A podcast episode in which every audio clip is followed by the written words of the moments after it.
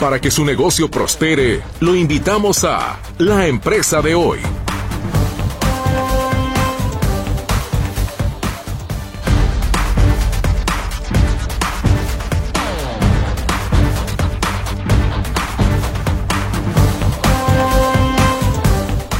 Muchísimo gusto saludo a nuestra amable audiencia en este primer programa de 2024, la empresa de hoy. ¿Cómo está? Muy buenas tardes. Muchísimas gracias, como siempre, por acompañarnos. Reiteramos que el, este año al menos son los mejores deseos de todo el equipo para usted, que si estamos en un programa económico, que la economía sea muy buena para usted en este 2024. Eso también depende muchísimo, pues, de nuestra disciplina en la manera de manejar nuestras finanzas, pero deseamos que en ese aspecto también haya mucha bonanza para cada uno de ustedes que nos sintoniza esta tarde.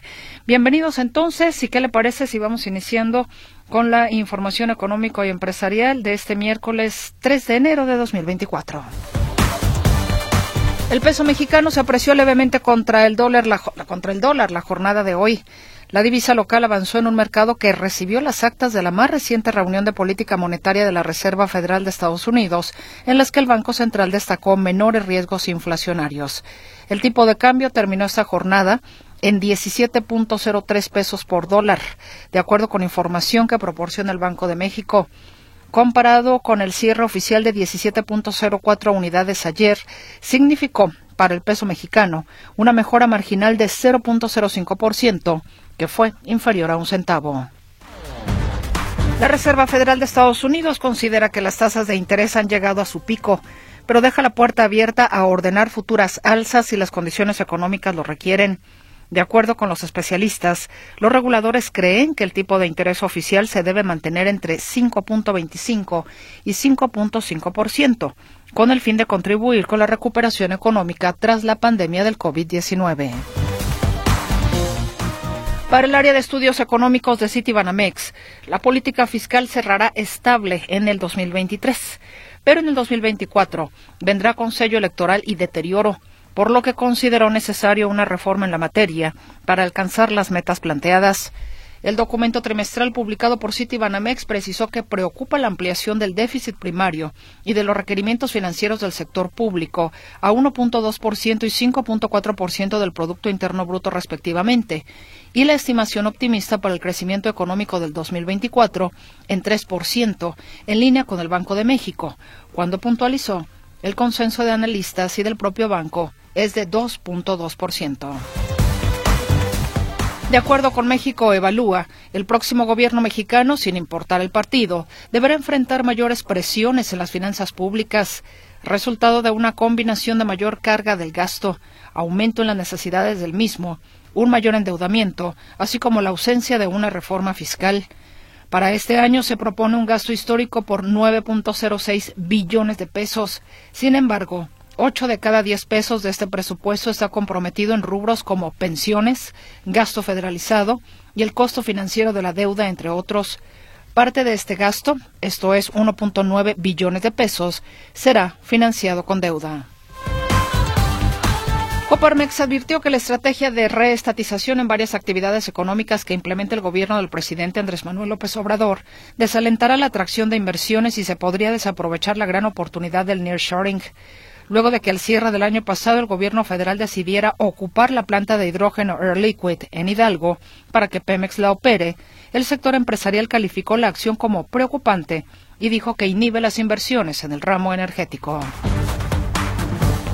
Roberto del Cueto Legaspi, quien fue subgobernador del Banco de México del 2007 al 2018 y director general de Banamex en 1996, falleció este miércoles. A través de redes sociales, el Banco de México lamentó su fallecimiento y recordó que fue subgobernador y funcionario del Banco Central hasta el 2018. En julio del 2007 fue nombrado por el entonces presidente Felipe Calderón como miembro de la Junta de Gobierno del Banjico. Posteriormente, en el 2014, el presidente Enrique Peña Nieto lo reeligió para un segundo periodo que no concluyó porque en el 2018 renunció por motivos de salud. El Sindicato de Trabajadores de Interjet reveló que dentro del proceso de quiebra está por recibir 550 millones de pesos, los cuales podrán ser utilizados para las deudas contraídas. Los recursos son de la venta de boletos de Interjet en viajes que nunca se realizaron debido a su cese de operaciones. Este monto se sumará a los 350 millones de pesos que ya se encuentran en la cuenta bancaria de la aerolínea. Y ya está listo para el Día de Reyes. Bueno, el Día de Reyes es importante en el país y particularmente en algunas zonas de nuestro México, sobre todo pues porque hay algunas zonas que tienen muy arraigada esa tradición y económicamente es redituable. En este caso, las celebraciones relacionadas al tradicional Día de Reyes en la Ciudad de México que es una de las entidades que venera precisamente a los Reyes Magos y que por supuesto incluye la compra de juguetes, artículos electrónicos, dulces y ropa. Además de la famosa venta de rosca de Reyes, dejará una derrama de 5.265 millones de pesos. Así lo estima la Secretaría de Desarrollo Económico. De acuerdo con la dependencia, la celebración de Día de Reyes dejará beneficios directos a más de 16.000 negocios, entre los que figuran jugueterías, panaderías, centros comerciales y tiendas departamentales, en los que laboran 143.000 personas. Y aquí en Jalisco, en materia turística, sin duda alguna la afluencia turística también es importante para el mantenimiento de la economía. Y durante el 2023, Jalisco incrementó en 12% la afluencia de turistas comparado al año 2022. Esto equivale a 3.7 millones de turistas adicionales. Fueron en total 34.3 millones de visitantes los que se presentaron en la entidad en el, en el año que concluyó. La derrama económica por este sector ascendió a 78.072 millones de pesos, aumento de 6% comparado a 2022 el 89% de los visitantes fueron nacionales. A diferencia de otros años, en esta ocasión fue Guadalajara, la ciudad que mayor número de visitantes presentó, con cerca de 17 millones, mientras que Puerto Vallarta reunió 6 millones de personas. La Cámara de Comercio había señalado que la reducción de visitantes a los destinos de playa se derivó en parte de la paridad peso-dólar y que muchos turistas prefirieron destinos extranjeros. Pese a ello, Vallarta tuvo mayor derrama económica que Guadalajara. 41 mil millones de pesos contra 30 mil millones. La ocupación hotelera promedio en el año fue de 58%. Les saludamos con mucho gusto esta tarde mi compañero Gerardo Huerta, quien está en el control de audio ante este micrófono con el gusto de siempre su servidora Mercedes Altamirano. Y hoy no tengo telefonista, así es de que le ofrezco una disculpa por esa situación, pero sin embargo sí le podemos atender y recibir su comunicación a través de nuestras líneas telefónicas fijas 33. No, y dale. Gerardo, no aprendo, ¿verdad? No aprendo, no aprendo, Gerardo. Sí, ya no me miras así. Las líneas telefónicas no, olvídelas, no existen. Lo que sí existe es el WhatsApp y el Telegram en el 33 22 23 27 38.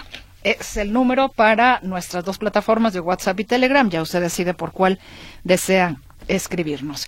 Y quédese con nosotros porque, miren, por aquí me quedó un libro de los hermanos dentistas que pues generaron un emprendurismo llamado el Colegio Odontólogo el Colegio Odontológico de Jalisco. Ellos escribieron este libro de profesionista empresario, Una ruta para superar adversidades. Así es de que quiero presentarle a usted, si no escuchó esa entrevista, que la escuche porque es bastante interesante cómo en familia pudieron hacer un emprendurismo sin tener que pelearse entre ellos, buscando cómo apoyarse y generar entonces esto denominado Colegio Odontológico de Jalisco, que como bien lo refieren ellos también en esta conversación, pues puede servir de guía para otro tipo de emprendurismos. Pero particularmente en el ámbito de la salud, este libro tiene orientaciones muy, muy, muy puntuales. También en la salud se puede hacer emprendurismo siendo profesionales, por supuesto, y esta es la muestra de ello. De profesionista empresario, una ruta para superar adversidades es como se llama este libro. Y voy a, a generar la misma dinámica de la semana pasada que usted, con base a una pregunta que le vamos a hacer, posterior precisamente a que termine la entrevista, quienes contesten acertadamente, de ahí sacaremos a la persona que esté interesada en este libro. Y lo hago así pues porque me interesa que se quede realmente este ejemplar con alguien que esté con el interés, con el deseo de realizar un emprendurismo, que busca la información que le permita generar los pasos para llegar a ser un empresario exitoso. Así es de que pues ahí está la propuesta y más adelante también quédese con nosotros como cada 15 días Coparmex nos acompaña tendremos a la directora general de Ibasto a Alejandra Navarro Rodríguez para hablar del proyecto de emprendimiento y convocatoria 2024 del premio emprendedor de Coparmex. Pues vamos entonces a la pausa y ya volvemos.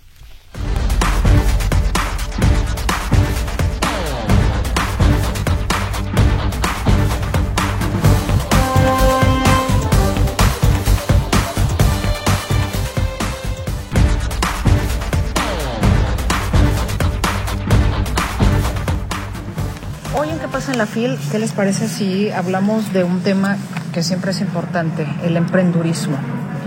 Hemos escuchado que muchos profesionistas en un momento determinado generan oportunidades muy interesantes desde el ámbito de su profesión en, el ámbito empresarial. Hay algunos que inclusive, habiendo estudiado una carrera, terminan como emprendedores en una situación totalmente distinta, ¿no? En fin, son las oportunidades, las posibilidades que se dan. Y esta tarde me da muchísimo gusto y la saludo porque ya en varias ocasiones, bueno, en una ocasión tuve, tuve el gusto de compartir con ella la doctora Ana Rosa Pinedo. ¿Cómo está, doctora? Con el placer de, de saludarte, Mercedes. Muchas gracias. Doctora, pues vamos a presentar también a quienes le acompañan porque entiendo que es parte de este esfuerzo precisamente de este libro que están ustedes presentando. El doctor, a ver, permítanme un segundo, doctor Francisco Pinedo Rivera. A Mercedes, un placer. Tanto gusto, doctor Pinedo. También nos acompaña el licenciado Ricardo Pinedo Rivera. Hola, Mercedes, muchas gracias. Y está también con nosotros la doctora Arisaí Pinedo Rivera. Gracias, Mercedes, aquí estamos. Pues es la familia, ¿no, doctora? Así es, todos somos hermanos. ¿Cómo ves, Mercedes? Un negocio familiar, un emprendimiento familiar también. ¿Cómo es que llegan a este punto? Iniciamos primero el doctor Francisco, que es el mayor de, nosotros, aunque no parezca. Tragaños. Tragaños. Él, empieza con la carrera de odontología, después una servidora eh, se ve movida a estudiar también la, profesión, continúa mi hermana Arisay y el único que se salió del camino fue Ricardo, que estudió negocios internacionales. Pero somos tres odontólogos y bueno, una, una profesión totalmente distinta, pero eso nos ayudó. Nosotros empezamos eh, queriendo dar, bueno, empezamos con consultorio privado, pero después nos llamó la atención dar actualización profesional. El doctor Pinedo fue de la primera generación que terminó la especialidad de prostodoncia aquí en Jalisco y pues se acercaban muchas personas a él preguntándole dudas de, la profesión y yo le decía, ¿por qué no le hacemos algo más eh, formal y por qué no les das cursos? No, no que venga uno y te pregunte y luego venga otro y te pregunte otra cosa. Y fue como, como tuvimos la idea de formar el Colegio Ontológico de Jalisco, eh, investigamos y qué se necesitaba, fuimos a profesiones del Estado y pues fundamos el Colegio Ontológico Jalisco ya hace 13 años. Cuando se funda el colegio, doctor, ¿se pensaba necesariamente en un tema empresarial o era una necesidad de extensión, digamos, de, de, su profesión en aras de seguir, eh, digamos, aportando precisamente a la odontología? Sino en ese tiempo eh, la realidad es que pues siempre los alumnos han salido de las universidades con muchas creencias, es, es parte normal de la vida. Y lo que nosotros eh, quisimos fue eh, hacerlo de alguna manera que unos de mis maestros ya lo hacían, pero eran esfuerzos individuales. Entonces yo comenté con mis hermanas que cómo nos, nos, podíamos diferenciar de mis maestros, porque yo no tenía el nombre que tenían mis maestros, para que la gente acudiera con nosotros a capacitarse. El conocimiento lo tenía, pero el nombre no lo tenía y dijeron, pues vamos haciendo algo distinto. Y se, se les ocurrió a ellas, que son las empresarias en realidad, yo soy docente, este, registrarnos ante la Dirección de Profesiones del Estado de Jalisco para dar esa formalidad. Y realmente fuimos los primeros que nos registramos ante la Dirección de Profesiones y eso nos dio un plus este, para diferenciarnos de los demás que eran esfuerzos solamente individuales. Y de ahí se vino una bola de nieve, porque la verdad es que lo hacemos con el corazón, hacemos las cosas, estamos haciendo las cosas bien y eso se notó y entonces vino una bola de nieve a crecer a, lo que es ahorita el Colegio Odontológico de Jalisco. Doctora, por lo regular los emprendimientos vienen de una necesidad y creo que eh, su hermano lo planteó, había una necesidad y entonces dieron cuenta que la necesidad era al tamaño de lo que pensaban o era mayor o era menor. La verdad jamás pensamos que la necesidad que los odontólogos tenían al egresar iba a ser tan grande.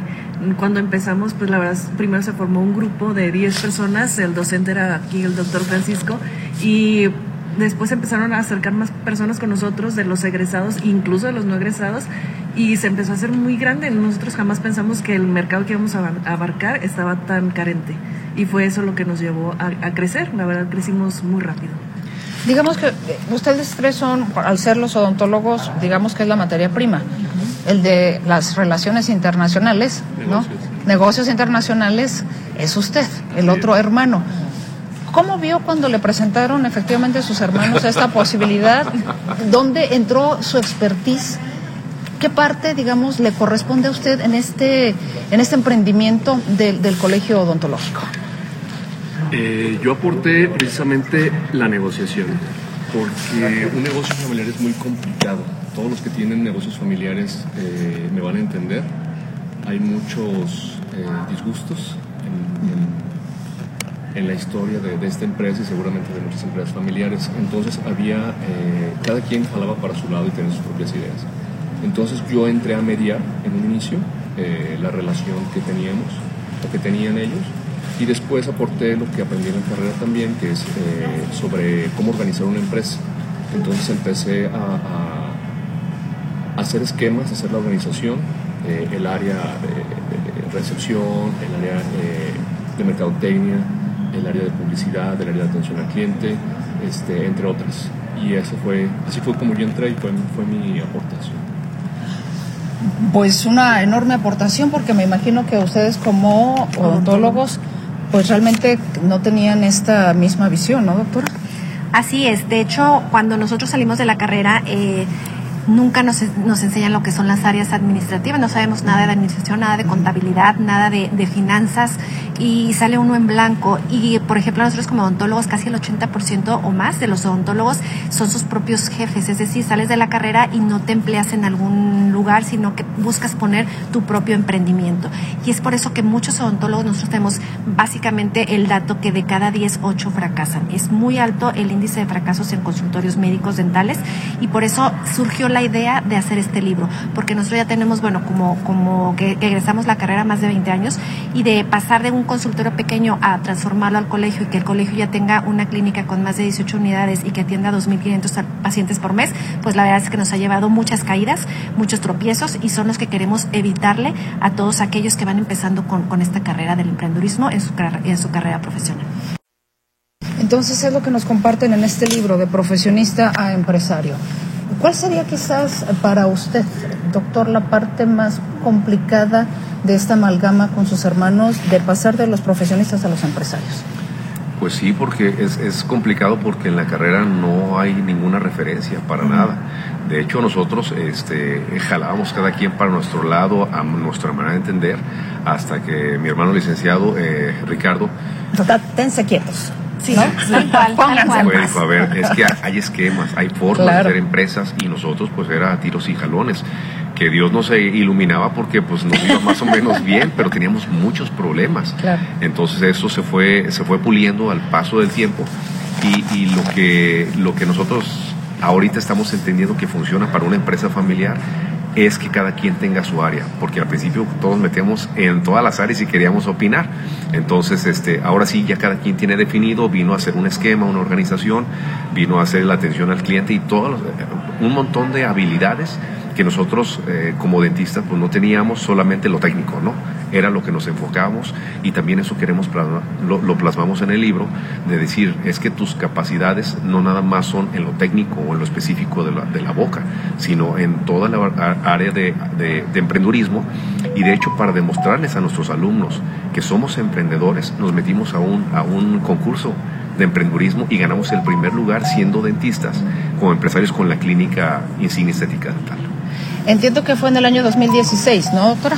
Sí, iniciamos con la clínica, también fue por una necesidad, la verdad, este, las, las, los odontólogos querían no nada más tener este, capacitación eh, científica o teórica, sino también ponerlo en práctica y entonces fue, fueron ellos los que nos hicieron eh, eh, iniciar con la clínica. Empezamos yo, una servidora y una secretaria nada más porque pues bueno, mis hermanos estaban en otras áreas y a mí me, tocó iniciar con la clínica. Al principio teníamos tres pacientes a la semana, ahorita llegar a 2.500 pacientes al mes, este es realmente significativo y más aparte que los odontólogos que van a capacitarse con nosotros, pues tienen prácticas eh, profesionales y como los costos no son muy honorosos porque pues ellos no se les paga este literal, eh, ellos van a practicar, aunque ya ellos son egresados, practican en los pacientes, pero bueno, no es una práctica como en pregrado, sino que ya es una práctica de especialización. Ahora, licenciado, usted tiene sus tres hermanos que son odontólogos, tiene, usted es eh, eh, especialista en negocios internacionales, pero ¿qué tanto tuvo que empaparse justamente de lo que es la odontología para poder adaptar el modelo que adaptaron, justamente para poder llevarlo a la parte empresarial. ¿Qué tuvo que hacer usted ahí? Porque me parece que esto no es solamente decir, a ver muchachos, eh, sino que tiene que haber inclusive una sensibilidad, porque todo negocio tiene pues la parte, digamos, medular, que si uno no la atiende, pues no es como llegar a vender, eh, pues, no, no, sé, cualquier cosa, ¿no? Yo, te vendo un lápiz. Bueno, te voy a dar el gran secreto de... Ah, eso me gusta, eso me gusta. Creo que, creo que es el, sí, el gran secreto de nuestra empresa es la atención al cliente.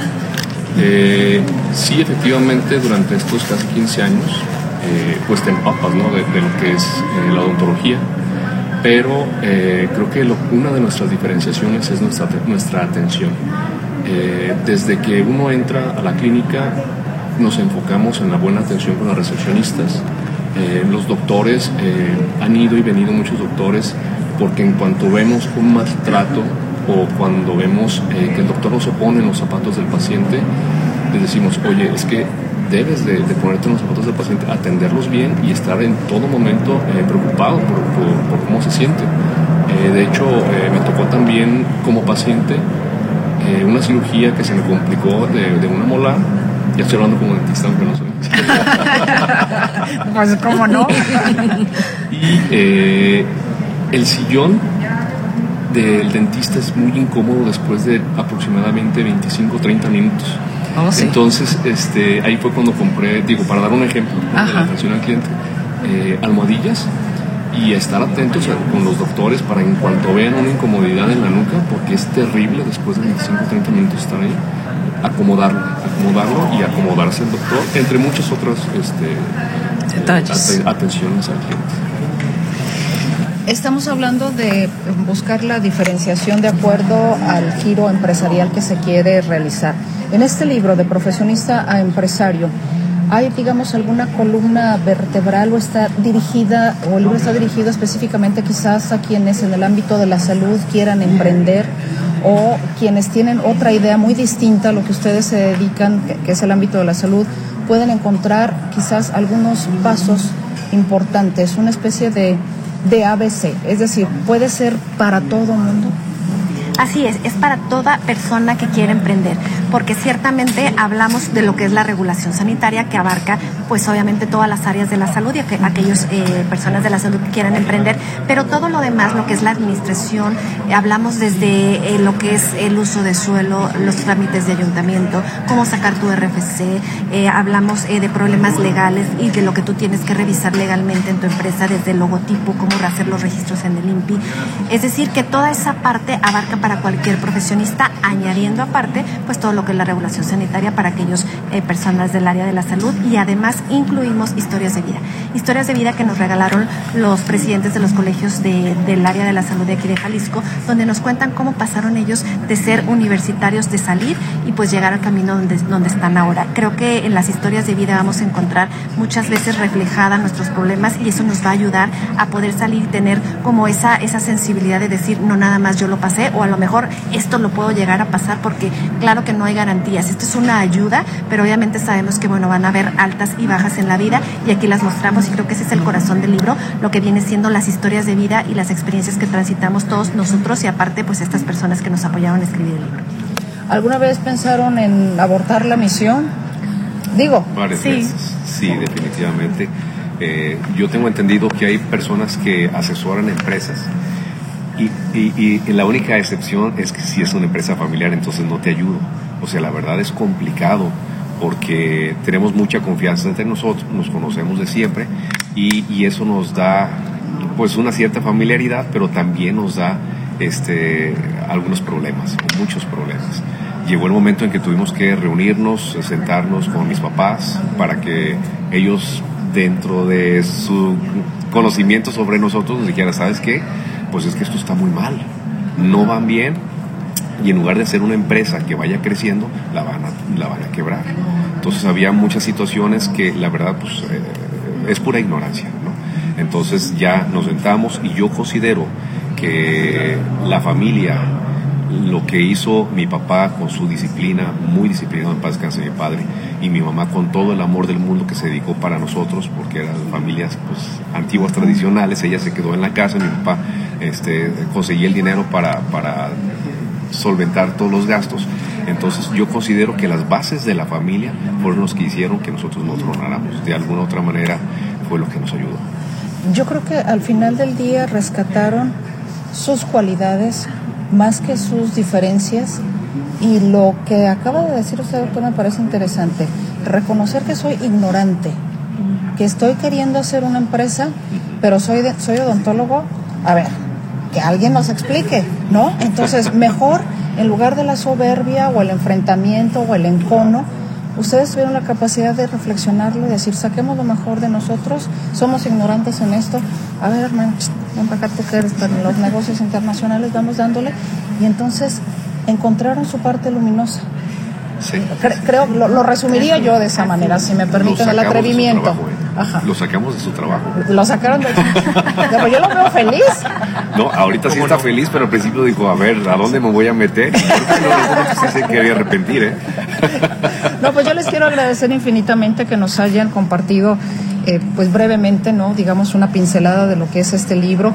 ¿Dónde lo pueden dónde se puede encontrar? ¿Dónde lo podemos adquirir? Mira, va a estar, eh, bueno, ahorita aquí en la FIL lo están, eh, lo están vendiendo en, lo tenemos en promoción 200... 250, 250 aquí en Editorial Alfabética. Está en el stand F27, aquí lo pueden encontrar. Posteriormente, terminando la FIL, lo vamos a tener tanto en formato digital como también en, en, formato físico. En la librería eh, Gombi lo pueden encontrar y en la librería Carlos Fuentes. En el Colegio Odontológico tienen sus redes sociales, quizás también que, la gente pueda contactarles por ese medio, por favor. Eh, las redes sociales del colegio son en Facebook, nos encuentran como Colegio Ontológico de Jalisco, en Instagram como COEPEC, C-O-E-P-J, E-J, y pues también en la página web nos encuentran como Colegio Ontológico de Jalisco.com. Pues el Colegio Odontológico es justamente este esfuerzo, este fruto de tres doctores, de un licenciado en negocios internacionales, tres odontólogos, hermanos ellos, y de profesionista empresario. Entonces, ahí está esta historia que usted puede leer y si está también interesado en ser emprendedor, bueno, no se sienta mal, ya ve, entre hermanos. Así es de que creo que hay esperanzas, usted no se me desespere. Ahí, esta es una buena historia de vida, sí se puede. Muchísimas gracias, a los cuatro y, que sigan los éxitos. Muchas gracias. Gracias. Muchísimas gracias. Esa fue la conversación con los hermanos Pineda, Pineda, Pinedo Rivera, perdón, Pinedo Rivera.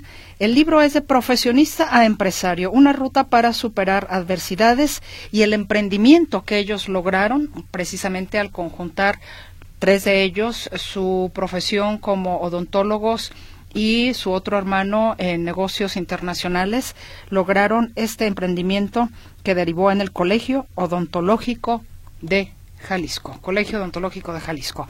Le tengo la pregunta después de la pausa para que usted participe con nosotros, por si le interesa entonces este ejemplar, que hoy será para uno de ustedes.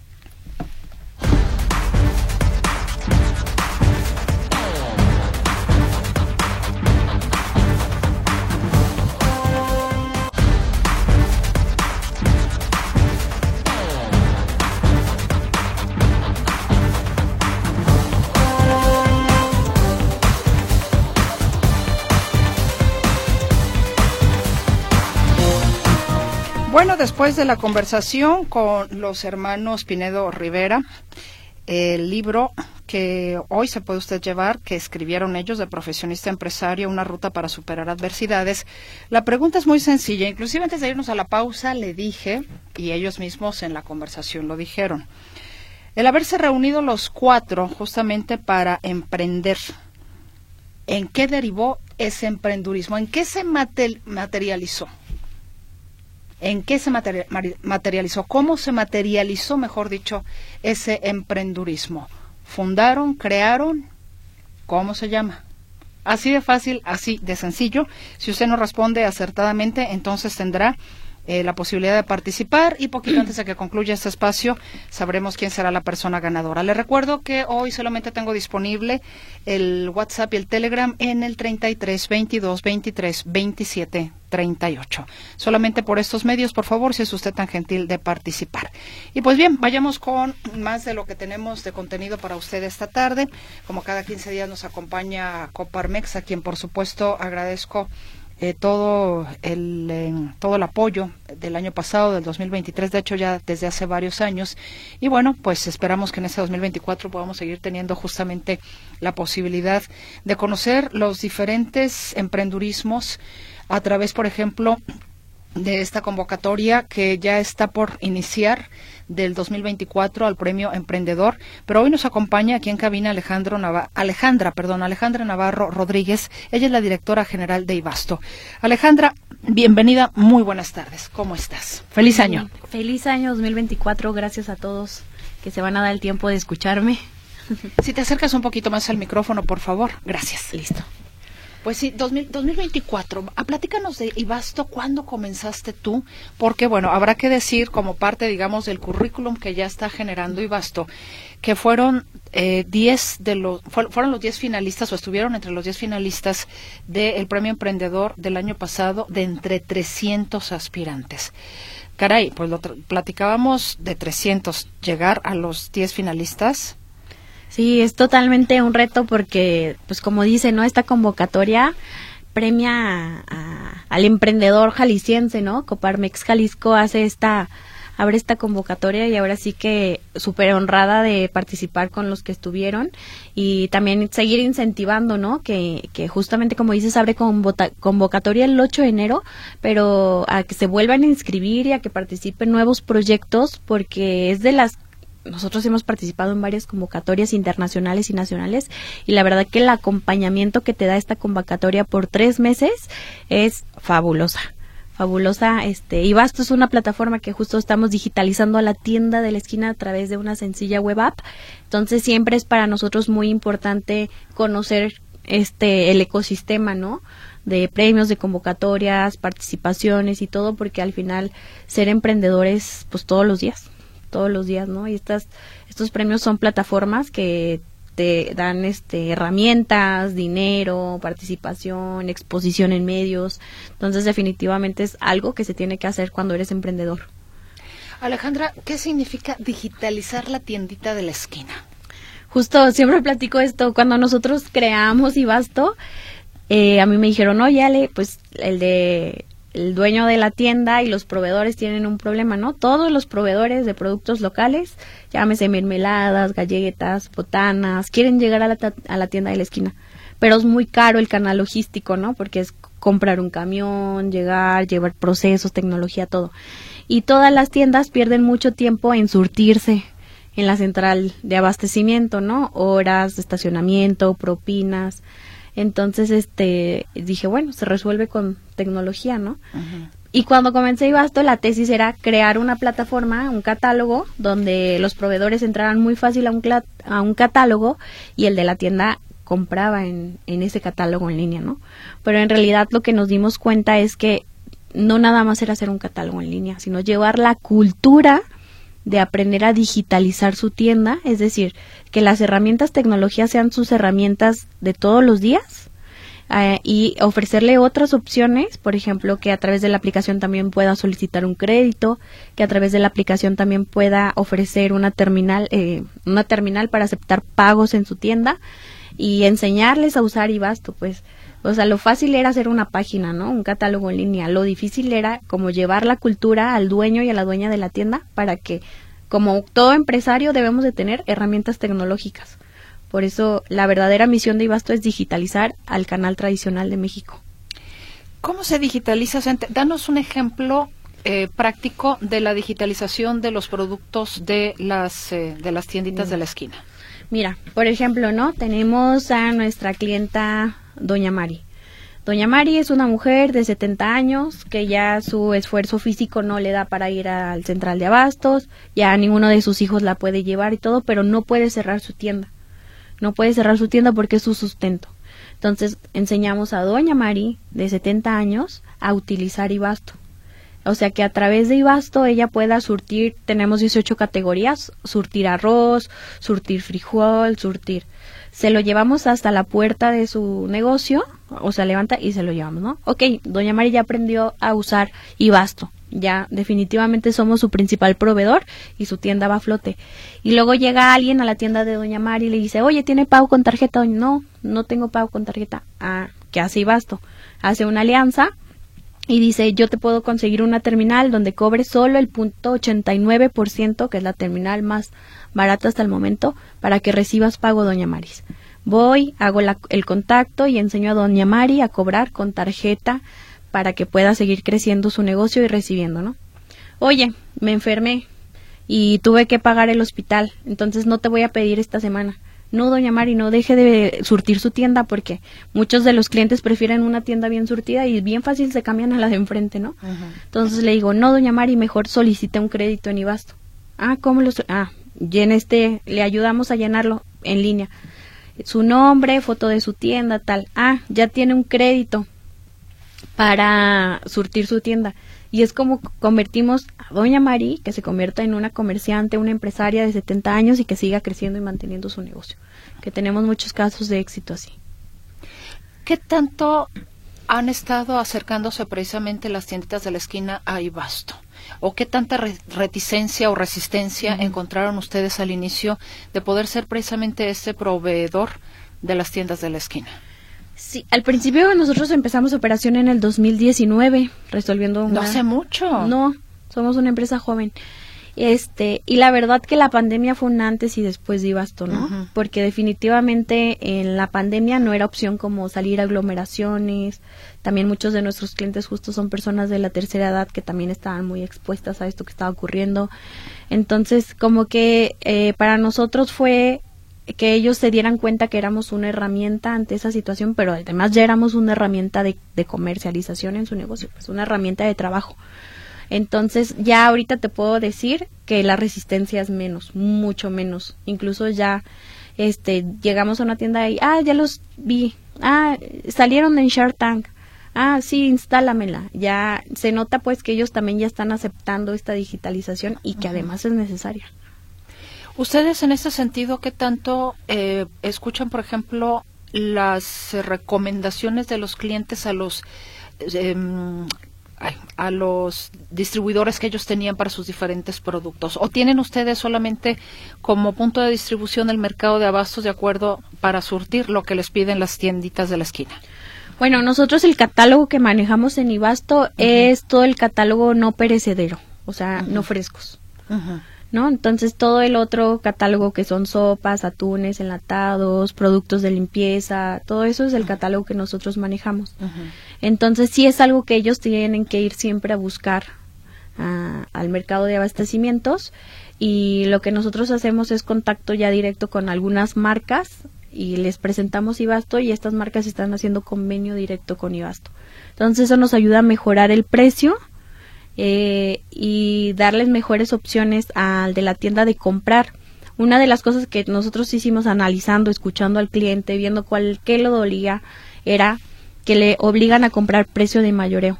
Entonces, cuando te obligan a comprar precio de mayoreo y eres un negocio como una tienda de la esquina, ¿qué pasa? Uno, no tienes almacenamiento, ¿no? Muchas veces las tiendas de la esquina son extensiones de las mismas casas de las personas. No tienes almacenamiento.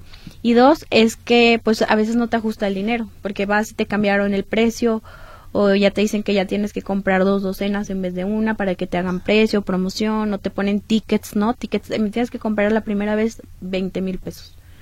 Entonces, para ellos ese tipo de cosas las ahorca mucho. Entonces, nosotros qué hicimos? En IVAS tú puedes comprar en precio de mayoreo desde una pieza. Entonces, esto hace que se hacen tickets o pedidos más adaptados a todo aquel.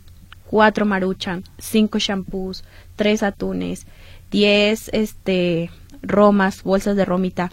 Entonces, y hacen aquellos más atractivos, pues, y que el de la tienda utilice su dinero realmente para la mercancía que se vende en su, en su tienda que circule el efectivo, digámoslo así, y que tenga disponible para otras cosas que, bueno, pues obviamente Yo imagino un tendero tiene como cualquiera de nosotros, pagó de luz, agua, diversión, en fin, todo esto, ¿no? Todo, todo. Ahora, en este sentido también, digamos que lo atractivo de Ibasto es el, el, el, el porcentaje de ganancia entonces con el que se queda el, la tiendita de la esquina. Sí, nosotros la verdad ahorita nuestro modelo de negocio fue quedarnos en una utilidad muy este corta para que el de la tienda le vaya bien, a nosotros nos vaya bien. Nosotros le vamos a apostar al volumen y al ticket promedio, este y también queremos que le vaya bien. Eso es bien importante porque a ver, yo entiendo que todo modelo de negocio tiene que ser rentable, ¿no? Porque si no no existes. Pero hay veces, muchas veces que nosotros decimos, "Ah, le quiero ganar el 30, le quiero ganar el 40." Pero entonces te quedas con un porcentaje de clientes muy chiquitos y muy específicos. Es un modelo de negocio. Nosotros le queremos apostar a que más gente adopte Ibasto y a nosotros ser más conservadores en nuestro modelo de negocio de utilidad para que seamos atractivos ¿no? en el mercado. Y además, eh, al quedarnos con este margen de utilidad bajito, también tengo la puerta abierta para mi cliente, el dueño y la dueña de la tienda, que me deja meter otros productos digitales por ejemplo, es el ganar-ganar, pues. Exactamente, exactamente. Nosotros decimos que vamos a digitalizar a las tiendas como la humedad. No se van a dar cuenta. bueno, es que realmente la tecnología sí se ha metido, ¿no? Sí. Bueno, vamos a hacer una pausa y al regreso, de hecho, le voy a pedir a Alejandra que me ayude a elegir al ganador de eh, este libro que se llama de profesionista a empresario, una ruta para superar adversidades. ¿En qué derivó precisamente este emprendurismo? ¿Cómo se materializó? Este emprendurismo de los cuatro hermanos Pinedo Rivera. Tres de ellos odontólogos y uno de ellos especialista en negocios eh, internacionales. Bueno, pues vamos a la pausa entonces y regresamos con más a la empresa de hoy.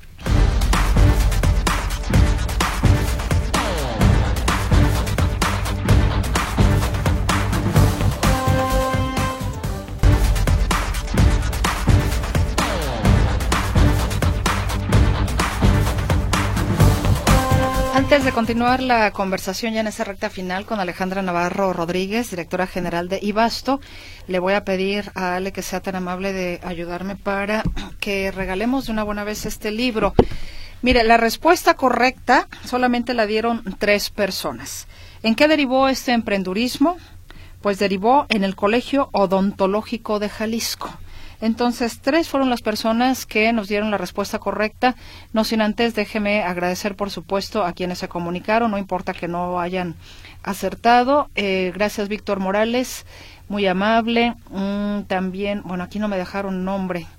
Nada más dijeron que fundaron un colegio de odontólogos, pero bueno, o sea, ¿cómo se llaman? ¿Qué derivó esa empresa? Porque finalmente es una empresa y cuál es el nombre. Eh, a ver, aquí tengo una de las ganadoras, Edith González Núñez.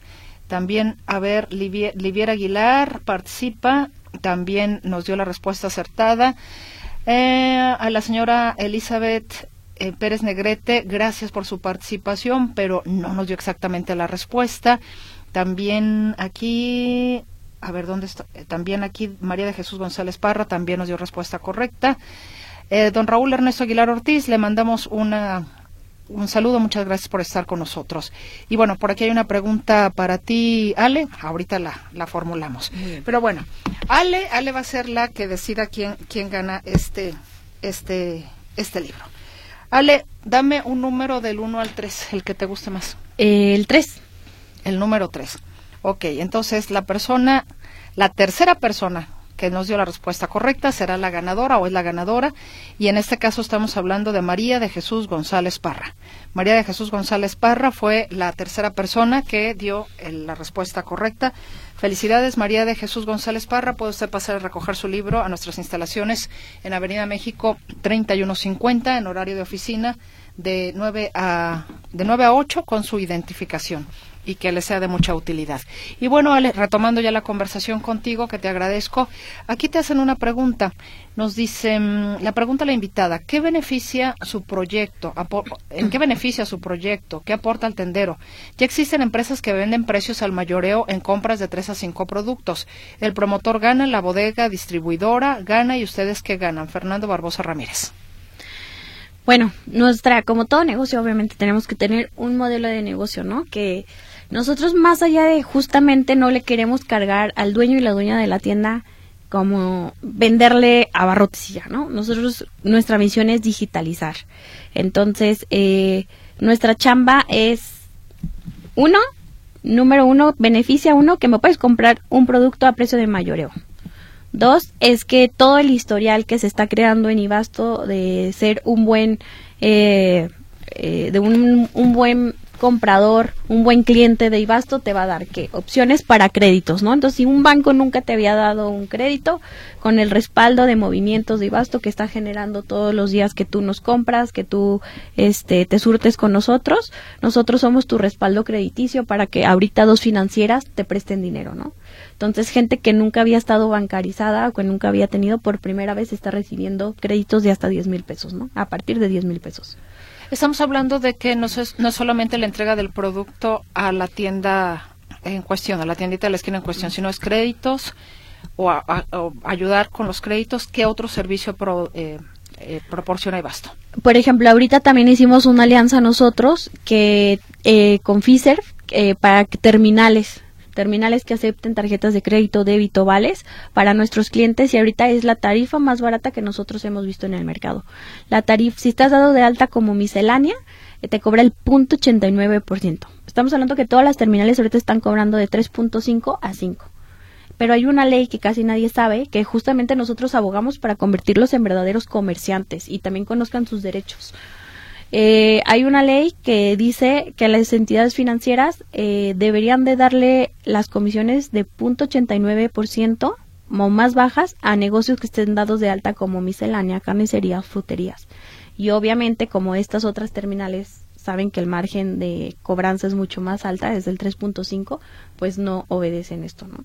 Entonces Claro. nosotros totalmente transparentes sabemos esto y estamos ofreciendo terminales con nuestros clientes. También ahorita estamos a punto también ya de actualizar que puedan recibir pagos con pagos con eh, a recargas telefónicas y pagos de servicios básicos. O sea, esta manera a lo que voy es qué beneficio le estoy haciendo. Y Basto está creando toda una plataforma de digitalización para estos negocios. Y nuestro beneficio es que si a ellos les va bien, a nosotros les va bien. O sea, como todo negocio, nosotros sí vemos que este debe ser un ganar-ganar. Ale, si alguien quisiera contactarlos, ¿dónde lo pueden hacer? En ibasto.com. Así, aquí hay dueños y dueñas que nos estén escuchando en las tiendas. Eh, estamos, eh, basta registrarse con ibasto.com. Ahí dice inicia registro y pueden registrarse. Ahorita actualmente estamos en la zona metropolitana de Guadalajara. Estamos en la zona metropolitana de Guadalajara. Perfecto. Y bueno, ya rápidamente, en el minutito que nos queda, la convocatoria al Premio Emprendedor. ¿Cuándo arranca? Eh, arranca el 8 de enero y tiene buena extensión hasta el 3 de marzo. Sin embargo, les siempre recomiendo, ¿no? Que tengan, este, que se registran, que sean de los primeros, ¿no? Yo siento que le ponen más atención a los primeros registros en estas convocatorias.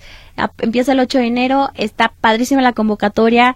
Si eres eh, semifinalista, te apadrina una empresa, una empresa en nuestro caso fue Compus Soluciones, este, y te da acompañamiento de tres meses, revisar tu modelo de negocios, números, eh, contactos, networking, y al final en el evento de Premio Emprendedor puedes, este, también, ¿no? O sea, este año estuvo Ashley Frangé de Se Regalan Dudas y estuvo Marisa Lazo, grandes emprendedoras que te dan consejos, ¿no? O sea, estás en una conferencia con ellas. Creo que definitivamente es una de las convocatorias, de las mejores convocatorias locales que tiene Jalisco.